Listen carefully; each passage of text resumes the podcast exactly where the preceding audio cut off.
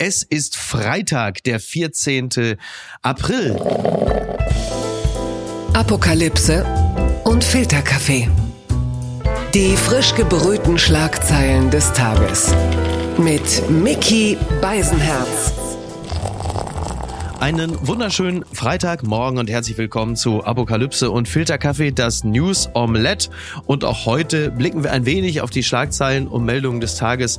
Was ist wichtig? Was ist von Gesprächswert? Worüber lohnt es sich zu reden? Und äh, sie selber verfährt eigentlich ganz ähnlich, und zwar im ZDF, denn dort moderiert sie seit nunmehr zehn Jahren eine Sendung namens Hallo Deutschland. Ich selber kenne sie aber vor allem als intelligente, charmante, lustige Kollegin vom Radio.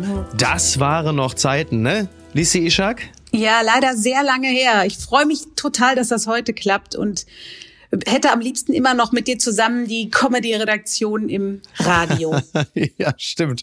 Aber ähm, also Lissi, wir mussten ja auch irgendwann in die Welt entlassen werden. Das ging ja gar nicht anders. Das stimmt. Ne? Ja. Und, und doch schlagen wir uns mit Themen rum, wie zum Beispiel, und ich bin mir sicher, bei Hallo Deutschland wird das natürlich auch Anklang finden, dass der Bundespräsident Frank-Walter Steinmeier heute die Bundesgartenschau in Mannheim eröffnet, also quasi die Samen Mannheims und er steht davor. Toll, oder? Super toll. Es wird leider nicht bei uns stattfinden. Ich muss alle enttäuschen. Wirklich? Also das kannst du schon, da musst du uns diesen Zahn schon. okay. Hm. Hallo, Frank Walter. Aber wahrscheinlich habt ihr einfach keine Zeit, die Eröffnungsrede von Frank-Walter Steinmeier auch nur ansatzweise zu covern, weil die Sendung dann vorbei ist. Ne? Ganz genau. Na gut. Hey, Bundesgartenschau. Ich weiß nicht, ich war irgendwann mal, glaube ich, äh, in den 80ern äh, im Rahmen der Bundesgartenschau in Dortmund. Hm. Da, ja. Ich habe aber dann Jahre später eigentlich immer nur betrunken da in den Rabatten gelegen. Also du siehst. Ich glaube, die Stadt Mannheim kann generell jede Blume gebrauchen. Das kann man, glaube ich, sagen, oder? Kommt Apache nicht aus Mannheim? ich glaube. Nee, das war der. Oder? Egal. Nee, ist das? Nee, Bülent Ceylan. Die beiden werden ja gerne miteinander verwechselt, ne? Ja, das natürlich. Es gibt sie noch. Die gute Nachricht. Nach Energiesparmaßnahmen, Wassertemperatur in Bielefelder Bädern steigt wieder. Ich entnehme das Radio Bielefeld nach den Energiesparmaßnahmen, die auch die Bielefelder Bäder eingeführt hatten, steigen die Wassertemperaturen in allen Bädern ab dem kommenden Montag wieder an um zwei Grad auf die Normaltemperatur. So, äh, warum zitiere ich das? Äh, weil Bielefeld der Nabel der Welt ist? Nein, äh, das ist natürlich in allen Teilen Deutschlands jetzt so. Also es ist natürlich auch in Berlin so, Berliner Bäder und Saunen, es wird wieder warm. Also nicht nur, weil der Frühling jetzt doch bald kommt, sondern auch die Bäder. Und damit natürlich die Frage, Lise, ist damit die Energiekrise vorbei? Können wir aufatmen? Also bei uns ist es auf jeden Fall vorbei, weil wir endlich wieder Geld fürs Heizen selber haben, weil ich mit meinen beiden Kindern in den letzten Monaten immer in die viel wärmere Therme fahren musste, weil die bei der Kälte nicht schwimmen gegangen sind. Also so. ja. ich bin da sehr erleichtert und auch sehr zuversichtlich. Äh, das finde ich sehr, sehr gut. Ich selber bin auch alles andere als ein Kaltbadender. Also es gibt ja äh, ganze Gruppen, die sich um Leute wie Kai Diekmann und Co. geschart haben, die dann zum Eisbaden irgendwo da rund um äh, Potsdam oder so sich versammelt haben. Ist auch wirklich überhaupt nichts für mich. Aber das ist natürlich so ein bisschen so wie bei Corona es vorbei ist, diverse Indikatoren gab. So ist es dann halt eben, wenn die Wassertemperaturen in den Bädern wieder steigen, dann merkt man, man hat jetzt auch keine Angst, dass Habeck persönlich vorbeikommt und sagt, seid ihr wahnsinnig? Äh, das geht doch nicht. Sondern äh, Nature is Healing, würde man an der Stelle sagen, oder? Total. Die Schlagzeile des Tages. Verdächtiger ist Nationalgardist. 21-Jähriger für Dokumentenleak festgenommen.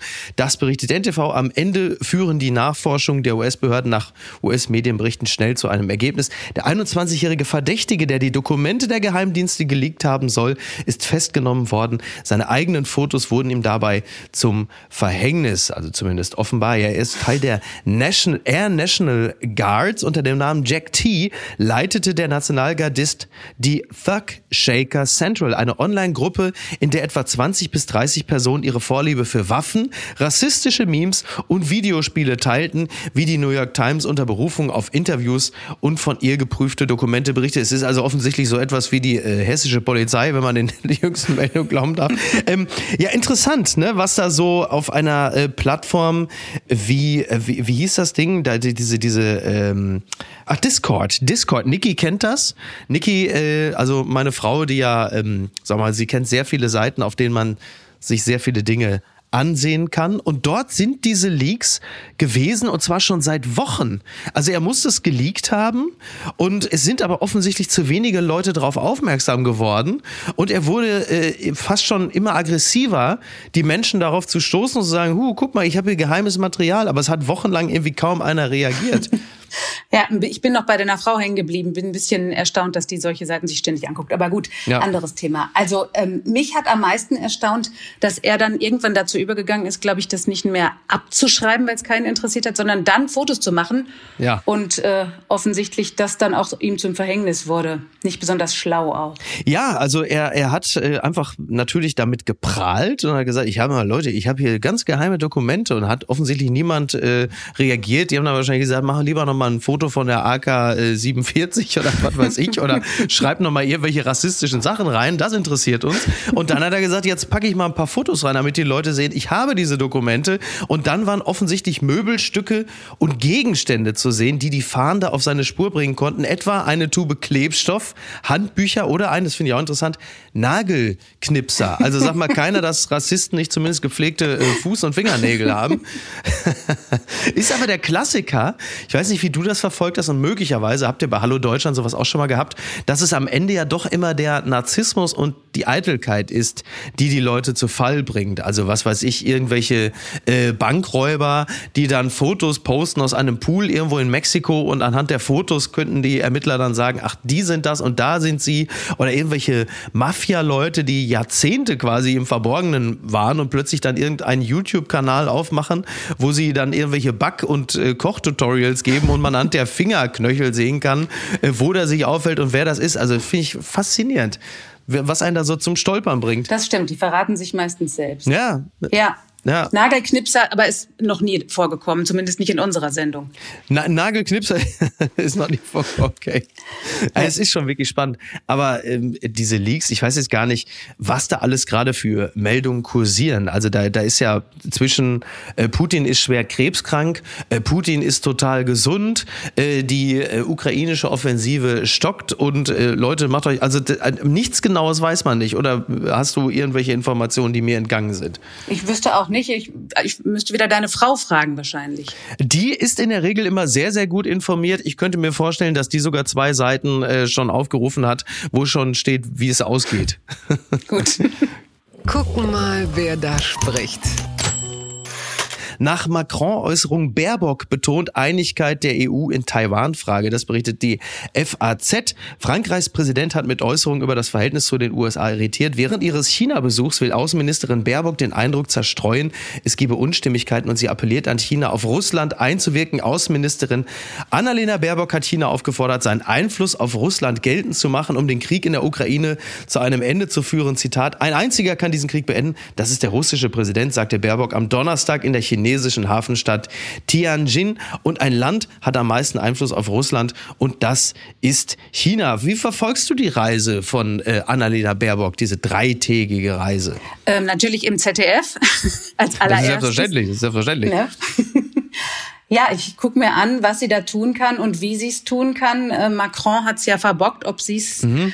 rausreißen kann. Das ist natürlich das zentrale Thema und ich bin sehr gespannt, ob sie es schafft. Ja, die Frage ist natürlich, was ist jetzt eigentlich genau das Verbocken? Also er hat ja gesagt, äh, sinngemäß, also wir sollten uns weder abhängig machen jetzt irgendwie von den USA, wie sie entscheiden, auch in der China-Frage, und äh, sollten jetzt aber uns nicht zu abhängig machen von China. Also im Grunde genommen paraphrasiert hat er gesagt, also egal was China jetzt mit Taiwan anstellt, äh, wir schlagen uns da eigentlich auf gar keine Seite, was natürlich von so manchen auch als Freibrief für China gewertet wird, dann mit Taiwan zu verfahren, wie sie gerade lustig sind. Mhm. Aber es ist natürlich intern auch eine Art Handlungsempfehlung für die EU, wie man denn verfahren möge im Falle, dass China Taiwan angreift. Und da muss man natürlich zumindest die Frage stellen, was wäre denn die andere Art, damit umzugehen, wenn es soweit kommen sollte? Das ist eine gute Frage. Zumindest hätte die äh, Einigung oder mal eine Absprache ganz gut getan, was die EU insgesamt für eine Marschrichtung wählen möchte. Wobei das genaue Gegenteil, ja. Keine Ahnung. Ja, das, das, das ist halt eben, ne? Also die gemeinsame Marschrichtung sehe ich ja auch relativ selten. Das sehen wir jetzt ja auch im Zusammenhang mit Ungarn, die dann von Russland weiterhin Gas kaufen. Also da sind sich die äh, 27 äh, EU-Staaten ja nun auch alles andere als einig. Ich finde es ja irgendwie auch faszinierend, dass Annalena, also ich finde das ist natürlich völlig in Ordnung. Klar, ist auch gut, dass sie nach China reist und dann auch mit Xi Jinping und den Vertretern spricht. Wenn sie sagt, dass sie China bittet, äh, sich um Russland zu kümmern und darauf einzuwirken, gucken, hat das natürlich, also es entbehrt ja nicht einer tragischen Komik, dass sie ja genau mit dem Staat dann redet und sie bittet, den Konflikt zu bereinigen, der möglicherweise bald nur noch der zweitschlimmste aus unserer Sicht sein wird, weil China möglicherweise auch sagt, das ist ja lieb, dass du das machst, pass auf, wir kümmern uns um Russland, äh, nervt du uns aber nicht, wenn wir Taiwan überfallen wollen. Ja, schwierig. Endgültig zu weit gegangen. Döpfner aus dem Zusammenhang gerissene Gesprächsschnipsel, so zitiert DWDL den Springer-Chef. Die deutsche Medienlandschaft diskutiert an diesem Donnerstag vor allem ein Thema, die von der Zeit veröffentlichten Aussagen des Springer-Chefs Matthias Döpfner.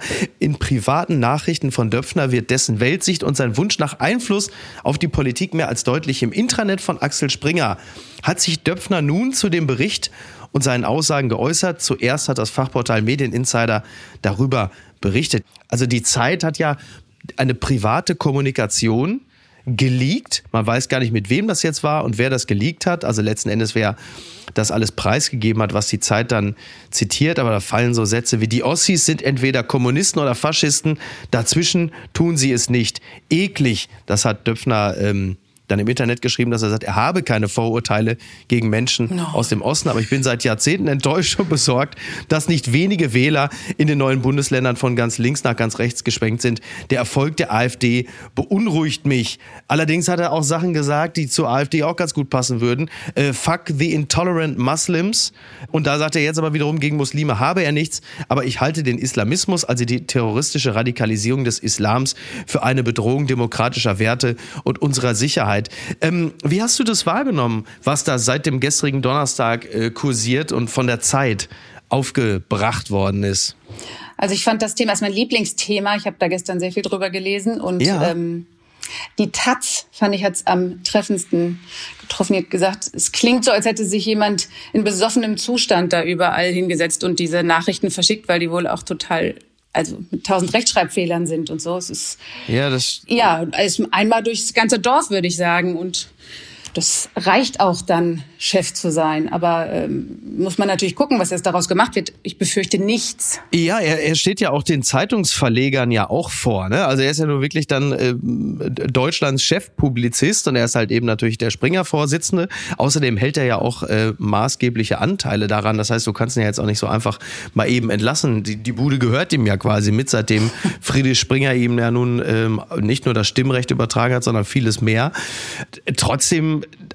also das sind so mehrere Sachen, die man sich so fragt. Natürlich ist dieses, dieses Menschenbild ein ausgesprochen fragwürdiges, das sich da offenbart und ähm, stellt natürlich dann auch äh, die publizistische Tätigkeit diverser äh, Springerblätter nochmal äh, zusätzlich, zieht es in den Zweifel. Auf die andere Art muss man sich aber schon auch die Frage stellen, welche journalistischen Standards da eigentlich eingehalten worden sind bei der Zeit, dass sie eine solch private Kommunikation veröffentlichen, was man ja in anderen Situationen möglicherweise nicht machen würde, weil man sagt, pass auf, das ist privat.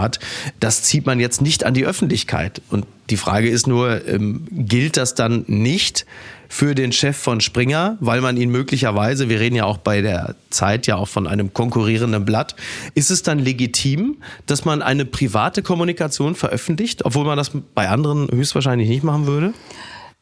Es klingt schon nicht mehr ganz so nett, wenn du es so sagst. Deswegen würde ich Nein sagen. Aber ähm, trotzdem sind die Sachen, also ich meine, die, gut, da geht nun auch die Pressefreiheit. Und wenn er wirklich er hat doch auch gesagt, dass er die FDP da unterstützt haben möchte in ja. diesem einen Blättchen und so. Es ist ja schon also Demokratie bedrohend. Ich finde, das sind schon ernste Sachen, die man dann auch ruhig öffentlich machen kann. Hm. Ja, die Frage ist halt nur, ist es, äh, also jede, jede Zeitung hat ja so ihre Vorlieben. Ja, die, die Taz äh, ist ja jetzt nun tendenziell ja auch eher links Und äh, bei der Zeit äh, gibt es ja nun äh, Bernd Ulrich als Herausgeber, der ja nun auch ganz klar äh, den Grünen äh, zugehörig ist.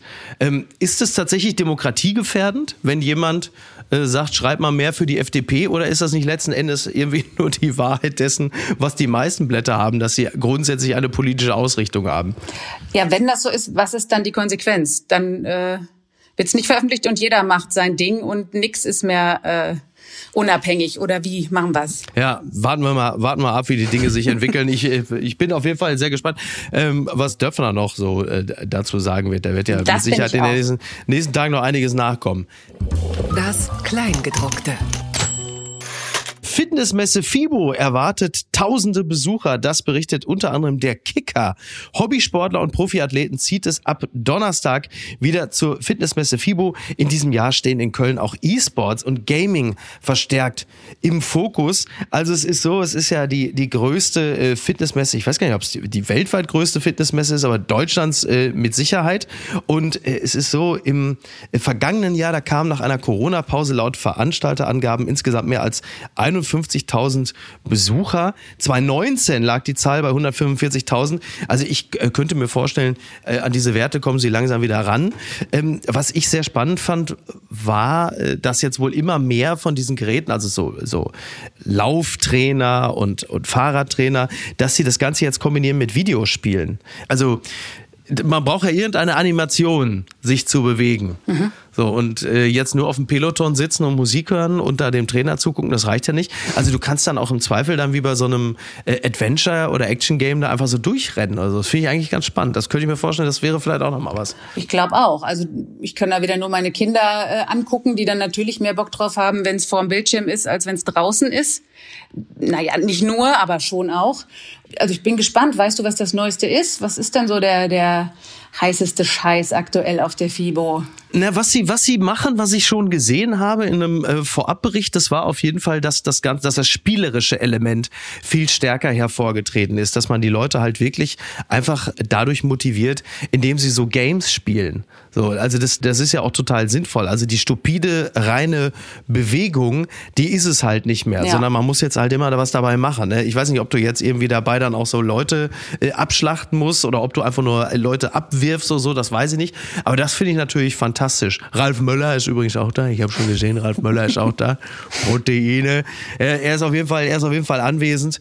Interessant ist ja, meine, meine Frau hatte äh, über Corona äh, hatte sie ein Peloton, beziehungsweise wir hatten eins zu Hause. Mhm. Und sie hat es dann aber so nach äh, ein, zwei motivierten Wochen komplett drangegeben, weil sie dort nicht ihre eigene Musik spielen konnte. Ach. Ja, sie haben es irgendwie verpasst, mit Spotify einen großen Deal abzuschließen, dass man beim, beim Fahren, dass man seine eigene Musik hören kann. Und wir hatten ein bisschen das Problem, unser Internet zu Hause äh, war nicht so besonders gut. Das heißt, die Strecken, die man da abgefahren ist, dann hat immer so ein bisschen geruckelt. Und das sah alles so ein bisschen aus wie irgendwie auf dem Amiga von 1998. Das war vielleicht auch nicht so wahnsinnig das gut. ist schlecht. Ich dachte, die meisten gucken das nur wegen der Trainer und Trainerinnen. Aber äh, die würde ich nicht ertragen. Ich weiß nicht. Ach so, Hat mich noch nicht, nicht so gereizt, das welches, zu kaufen. Welches, welches Fitnessgerät animiert dich denn, um mal so zu fragen? Das ist eine sehr gute Frage. Aktuell nicht so viel. Ich glaube, ich habe ein halbes Jahr keinen Sport gemacht, weil ich nicht konnte. Aber ähm, wenn dann raus. Ich glaube, mit Geräten, also Muskeltraining mit Geräten geht, aber der Rest nicht. Also ein Peloton ist es definitiv nicht. Das König Charles III. soll enttäuscht sein, ein anderer Royal erleichtert. Denn äh, Meghan wird nicht bei der Krönung von Charles III. dabei sein. Das berichtet t-online.de. Charles hätte Herzogin Meghan und seine Enkelkinder gerne bei seiner Krönung dabei gehabt. Ein anderer Royal wiederum soll froh über ihre Absage sein. Lange wurde spekuliert, ob Prinz Harry und Herzogin Meghan im Mai zur Krönung von Charles III. anreisen würden. Seit kurzem ist klar, der jüngere Sohn des britischen Königs kommt, dessen Ehefrau sowie die zwei gemeinsamen gemeinsamen Kinder bleiben zu Hause in Kalifornien. Charles soll deswegen sehr enttäuscht sein. Er sei aber glücklich, dass Prinz Harry sich entschieden hat, daran teilzunehmen. Äh, das erklärten äh, Insider. Ja, und äh, Kate ist wohl angeblich relativ glücklich darüber, denn wenn Megan kommt, dann wissen wir alle, da ist die Stimmung natürlich gleich im Keller. Äh, wen habt ihr beim ZDF schon, schon quasi schon scharf gestellt für den 6. Mai? Wer kommt? Wer kommentiert?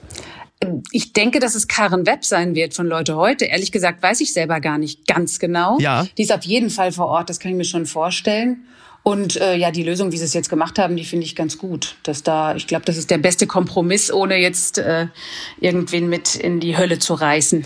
Ist es eigentlich etwas, was du äh, verfolgst, äh, so die die Royals? Ist das, äh, ist das etwas, was dich, was dich bewegt? Ich meine, spätestens mit Megan ist da ja auch nochmal richtig so, ja nochmal Juice reingekommen in die ganze Geschichte. Ja, ich bin mit Megan, glaube ich, leider ausgestiegen. Also ich bin so ein bisschen alt-Royal. Ich habe das, ich bin großer England-Fan und ähm, habe auch die Monarchie mir gut angeguckt. Allerdings, die ist mir auch mit den Jahren unsympathischer geworden, wenn man dann ein bisschen mehr erfährt. Ja. Nö, also ich mag das schon alles ganz gern. Ich war auch im Januar noch in London und ähm, gucke da natürlich auch zu. Ne? Ich gucke mir schon an, wie dem die Krone aufgesetzt wird. Ah, das machst du schon, ja?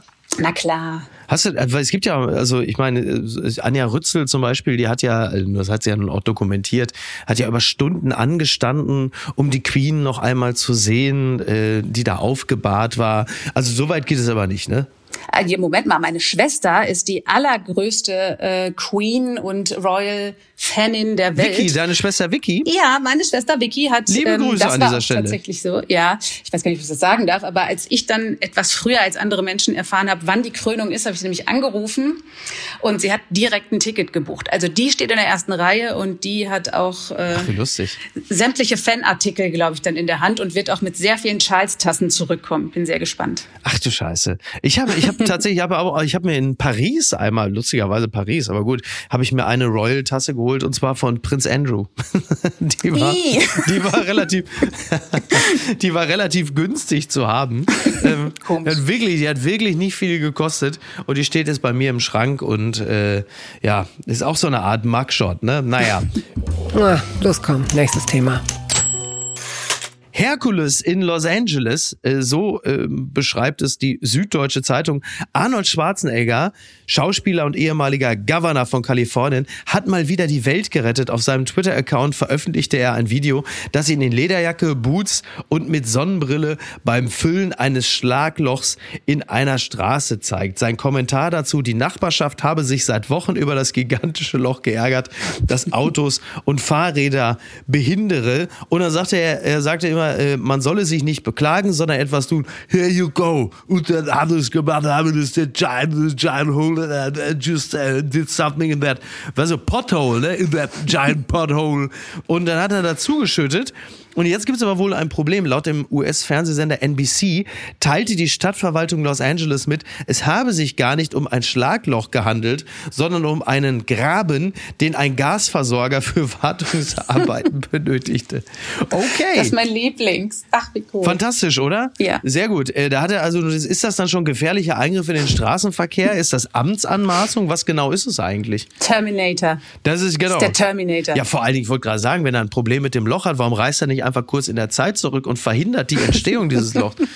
Ich kann mich erinnern, mein Onkel Franz, Gott hab ihn selig, der hat es mal gemacht, weil äh, bei ihm vorm Haus da ist so eine Parkbucht und da sollte niemand parken, das hat ihn immer gestört. Da hat er sich selber einen Betonpoller quasi, also wir machen dann gießen lassen, gießen lassen und liefern lassen und hat den da aufgestellt. Sau cool. Und äh, da konnte man nicht mehr parken. Und dann hat er aber, äh, weil es ihn, also da hat dann irgendein Nachbar oder eine Nachbarin hat das dann quasi, naja, gemeldet.